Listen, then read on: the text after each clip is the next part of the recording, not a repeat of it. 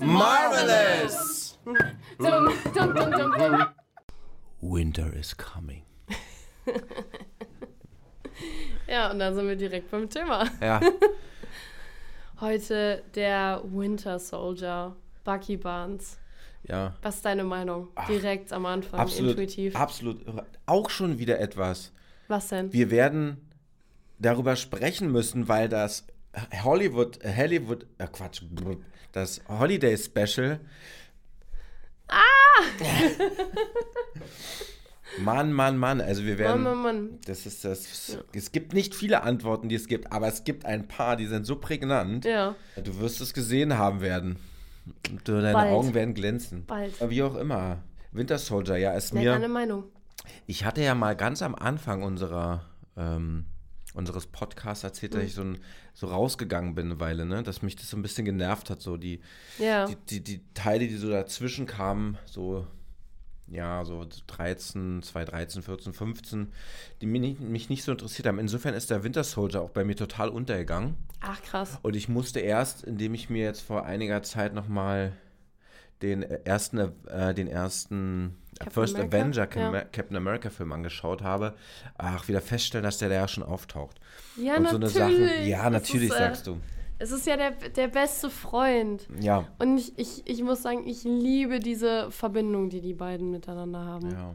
Also, ich habe auch ähm, herausgefunden, es gibt auch ganz viel Fanfiction in die Richtung.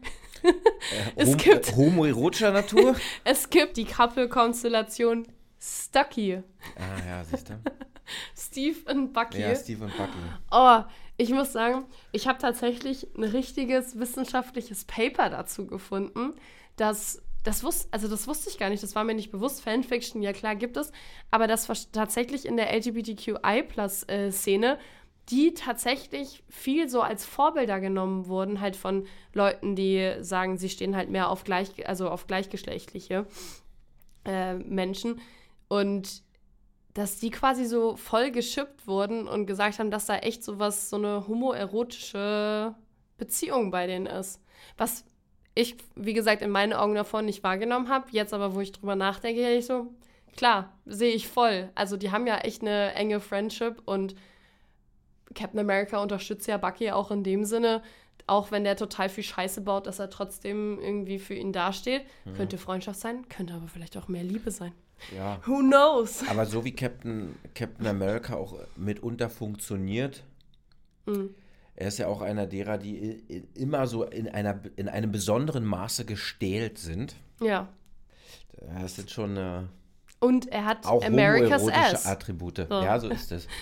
ne? Und wenn du dir mal so ein bisschen auch so Comics anguckst, äh, die so sehr, also die sehr schwul sind, Mhm. da findet man mitunter auch Gleichnisse. Ja. Also die sehr, sehr äh, vielfältige schwulen Szene beinhaltet ja auch diesen sehr heroischen Typus Mann. Ja. Also ich könnte mir Bucky auch in Lederklamotten gut vorstellen. Ja, hat ja auch schon enge Sachen an. Ne? Also es äh, geht, auf, geht auf jeden Fall. Ja. Und ich glaube auch, also es sind ja auch beides sehr attraktive Männer, kann man ja einfach mal so sagen. Und Bucky hat ja auch so ein bisschen das, das Düstere. Sie funktionieren ja auch so. Ich, Ja. Es ist immer meiden reden, wenn man sich die Batman-Filme aus den 90er Jahren anguckt. Also nicht die Tim Burton-Filme, die ersten beiden, sondern dann Teil 3, Teil 4, die unter Joel Schumacher gemacht worden sind. Als Teenager habe ich mir die angeschaut und habe die Codes, die darin versteckt sind, nicht entschlüsseln können. Wenn man sie Ja. sich aber mit ein bisschen Genuss und ein bisschen Hingabe und ein bisschen Lebenserfahrung nochmal anguckt, die Filme, Genau. dann ist das, dann springt einem das so, so hart ins Auge und das auf unterschiedlichen Ebenen. Nicht nur wie der, die Charaktere gezeigt werden, so in Nahaufnahme, wie sie sich ankleiden. Die Nippel waren damals die Riesenaufreger, dass Batman Nippel auf seinen Kostümen hatten. Aber auch so die, die Musik, die Farben, so Übermänner Mhm. in äh, Heldenfilmen haben eben doch immer etwas Ich, Antikes. also ich, genau, ich verstehe auch, warum. Antikes, das ist ein gutes Stichwort. Ja. ja. Also ich verstehe auch, warum man halt, also eben sich super viele gedacht haben, hey, wir wollen das jetzt irgendwie da rein interpretieren, weil wir ja auch noch keine homosexuellen ähm, Vorbilder haben wir jetzt erst bei Eternals bekommen, das erste homosexuelle Pärchen. Gab es da vorher nicht. Und deswegen finde ich das irgendwie cool, dass äh, quasi die Leute gedacht haben, es wurde jetzt nie besprochen, aber man kann auf jeden Fall das reininterpretieren. Da gibt der Film ja auch die Möglichkeit. Das ist ja das Tolle an Comics. Ja. Du kannst dir die Charaktere auch nehmen. Genau, du kannst sie nehmen, und sie für das machen, nehmen, was du auch möchtest. möchtest so, ja. ne? Und das ist auch das Fantastische an Fanfiction. Ja. Ja. Dass du sie verbiegen kannst oder drehen kannst, wie auch immer. Ja. Und dir das niemand verbieten kann. Voll. Ja. Ich muss auch sagen, ich bin auch echt schon ein großer Fan auch von Bucky. Dann erzähl mal warum. Ja, warum? Ja, es ist, wir merken es ja immer mehr, wir sind, Fan, wir sind ja beide irgendwie Fans von diesen ambivalenten Charakteren. Und ich finde, bei ihm finde ich halt diesen Wandel total spannend, dass er, er wurde ja eine Zeit lang richtig manipuliert von Hydra und ist dann zu jemandem geworden, der er nicht sein möchte. Also er war ja wirklich davor so ein bisschen auch der Schützer von, von Captain America, also von Steve Rogers, wo er noch klein und dünne Arme hatte. Und er hat ihn ja wirklich immer geschützt und auch so ein bisschen gepusht, so hey, ich habe da jetzt auch eine schöne Frau für dich. Also ich finde, er war eigentlich echt immer so der beste Kumpel, so wie man ihn sich perfekt vorstellen kann. Eigentlich wie ein großer Bruder auch, ne? Ja, ich finde, genau, finde ich auch. Der hat ja auch ihn irgendwie aus Prügeleien immer rausgeholt und auch immer so ein paar Lektionen gegeben. Und da finde ich aber. Ratgeber, ne? Genau, er war Ratgeber. Und da fand ich halt dann auch den Wandel total spannend, dass ähm, dann ja sich die Rollen so ein bisschen getauscht haben, einfach nur wegen der körperlichen Stärke, weil dann Steve Rogers halt mehr Kräfte, äh, mehr Kräfte hatte, so als, als Bucky. Und ich finde es aber von Bucky halt viel, äh, total stark, weil viele männliche Charaktere, die würden sich ja davon dann irgendwie gekränkt fühlen. Aber Bucky, der nimmt das an und ähm, unterstützt ihn auch in der Hinsicht. Also er bleibt immer dieser Unterstützer, bis er halt eben in der Situation kommt, dass man mit seinen Gedanken spielt.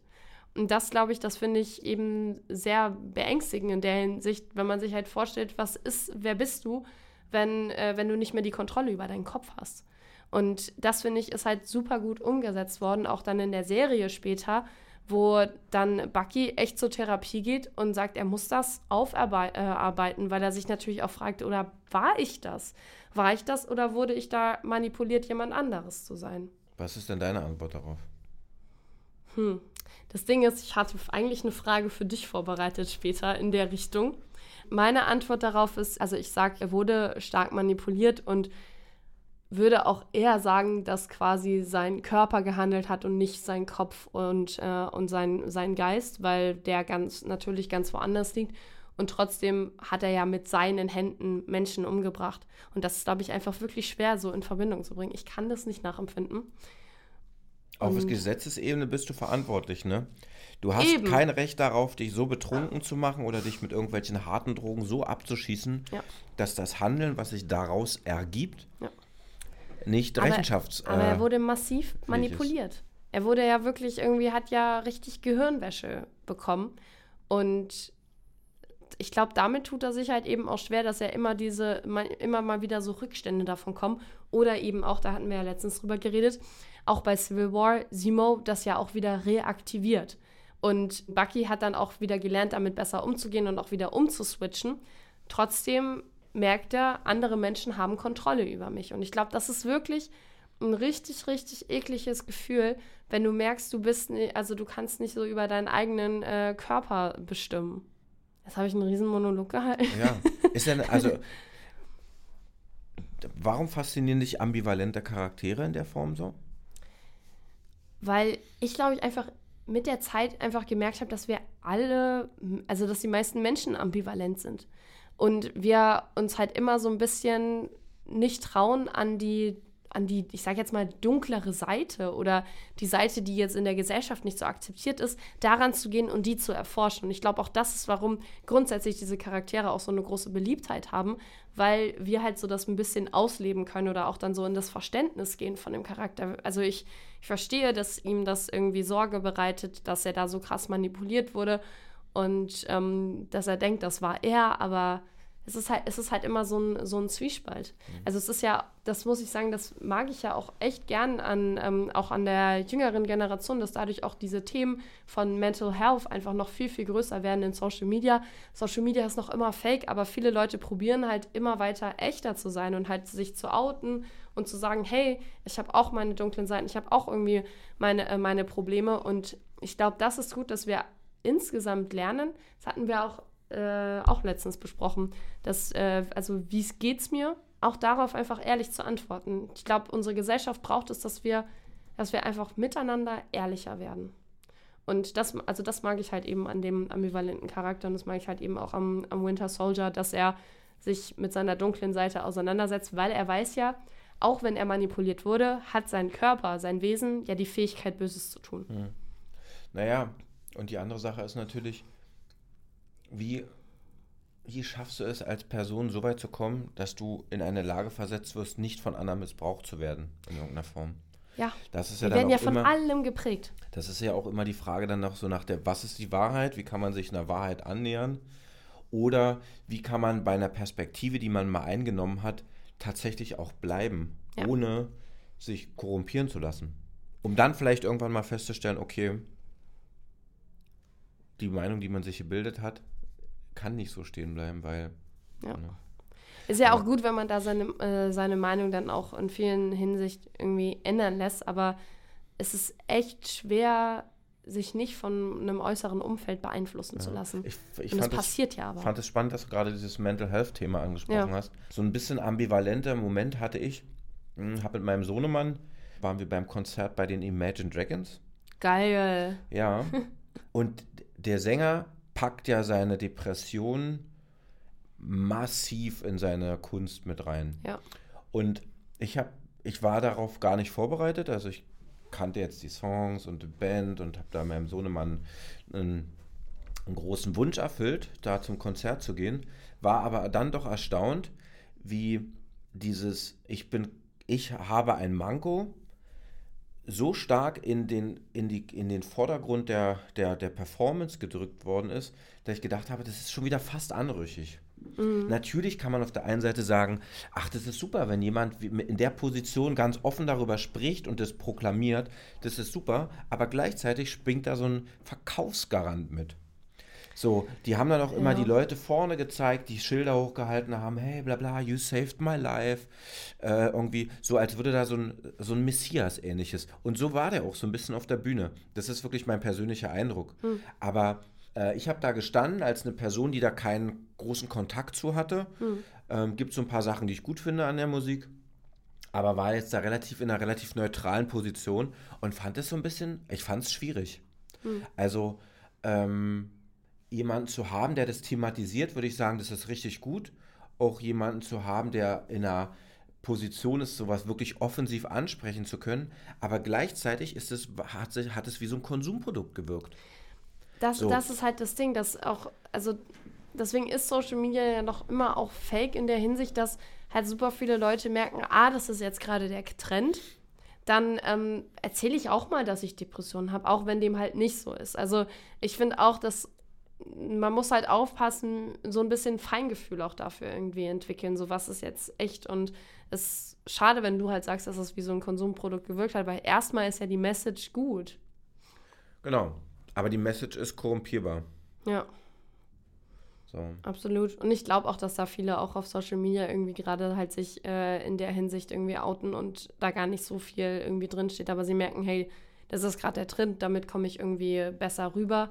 Und das, das finde ich halt immer schade, wenn es dann immer so eine, so eine Seite geht, weil ja, das ist eigentlich gut, wenn man halt es schafft, jungen Leuten eben so zu motivieren oder halt zu sagen, du bist nicht alleine. Ich glaube, das ist, äh, spielt einfach ähm, viel, viel mit rein. Das ist ja was, was man Marvel vielleicht generell auch vorwerfen könnte, hm. dass sie Themen, Themen integrieren, die die Welt aktuell in den unterschiedlichsten Gruppen und unterschiedlichsten Lebensbereichen betrifft, mhm. integrieren und so als zielgruppengerechtes Verkaufsargument mit integrieren.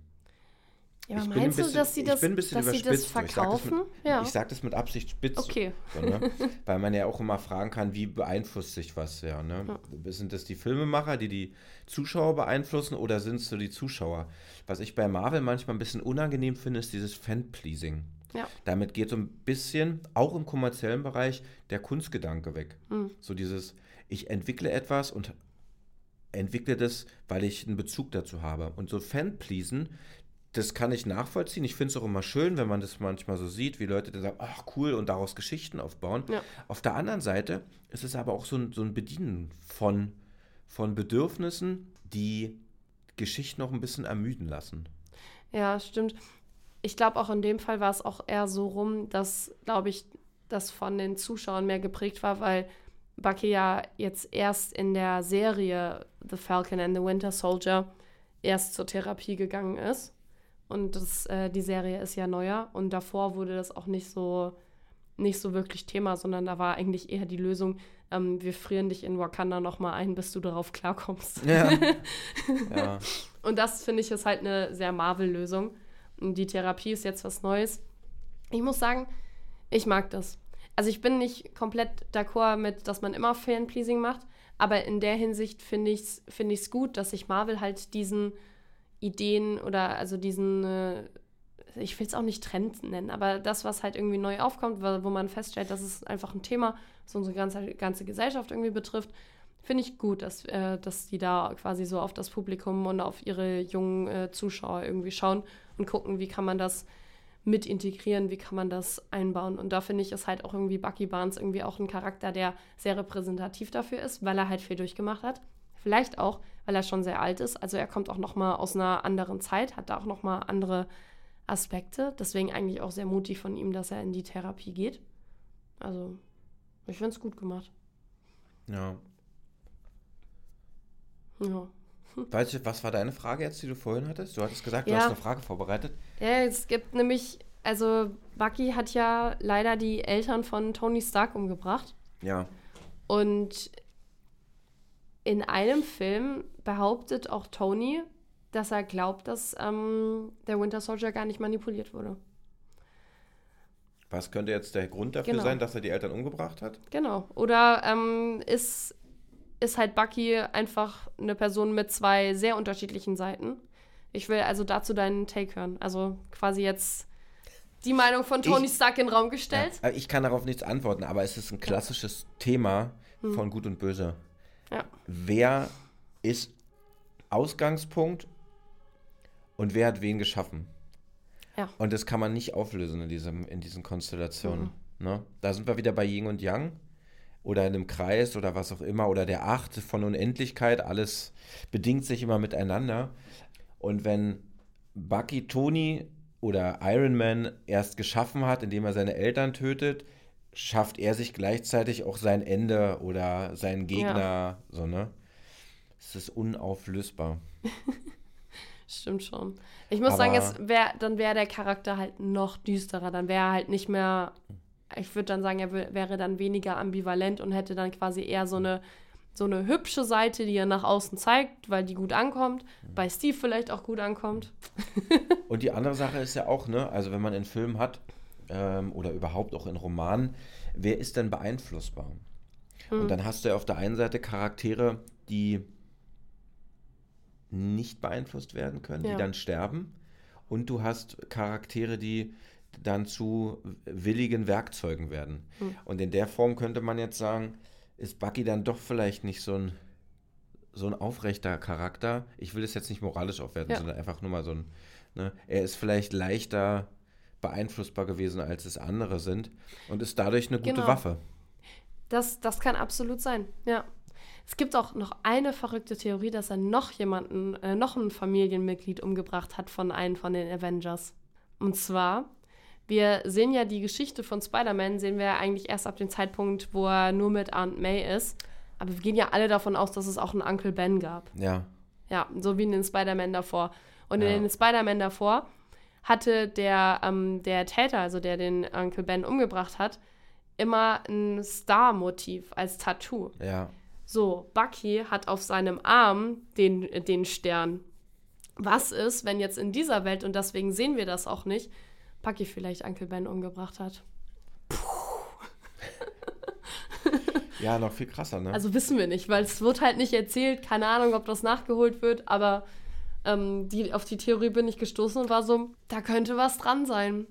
Da könnte echt was dran sein. Und dann erklärt es vielleicht auch, warum Spider-Man sich direkt irgendwie Tony angeschlossen hat in, in Civil War und gegen Winter Soldier gegangen ist, weil er da auch irgendwas weiß oder irgendein Gefühl für hat. Hm. Hm. Seine Spider. Ein Spider-Tingle, ja. Ja. Wäre wär schon heftig. Erstaunlich. Also bei mir ist Winter Soldier, der ist so an mir so ein bisschen vorbeigerutscht. Echt, bei mir gar nicht. Es war tatsächlich. Erstaunlich. Witzigerweise, ich habe früher bei Filmen nie geheult. Hm. Hat mich nicht gejuckt. Ja. So Titanic total nüchtern angeguckt. Der Film, der bei mir das erste Mal ein Weinen ausgelöst hat und seitdem flenne ich bei jedem Film, war ähm, The Return of the First Avenger, wo äh, Also es ist die Szene, wo Captain America am Ende gegen Winter Soldier also sich kämpft und ja diese, diese SD-Karte noch irgendwo einstecken muss. Und es ist dann die Szene, wo Bucky ihn quasi so kaputt haut und im letzten Moment, im letzten Moment siehst du an seinen Augen, wie er erkennt, dass das sein alter Freund ist. Ja. Und ich fand das so gut gespielt, weil der prügelt ja richtig und du siehst nur kurz an seinen Augen, er erinnert sich wieder. Glimpse of the Brotherhood. Ja, genau. Und da sind mir so die Tränen gekommen und seitdem äh, heule ich bei richtig vielen Filmen. Tja. Ja. Wo hast du deine Schwester verloren? Ja. genau, aber es ist, es ist so, also so eine berührende Szene. Und deswegen macht es mich als Fan auch super happy, dass die dann auch danach auch zusammen weiter irgendwie reisen und kämpfen. Also bei Civil War dann gemeinsam arbeiten. Finde ich gut. Ja. Ich mag das. Dann, ich würde mal sagen, nehmen wir doch ja. den Winter Soldier als Auftakt, um vielleicht uns ambivalenten Charakteren zu widmen. Ja, gerne. Also, also da gibt es ja einige. Ich finde es ja auch spannend, weil bei dir hat er offensichtlich ganz tiefen Eindruck hinterlassen. Ja. An mir ist er wirklich abgeprallt, in Anführungsstrichen. Ja, dann hörst du dir gleich nochmal die Folge an, wenn ich die geschnitten habe, und dann äh, wirst du merken, was, dass ich gute Sachen erzählt habe, Martin. Gut. Und dann Liebe. schaust du dir nochmal die Filme an und dann wirst du merken, der Winter Soldier, der ist gut. Ei, ei.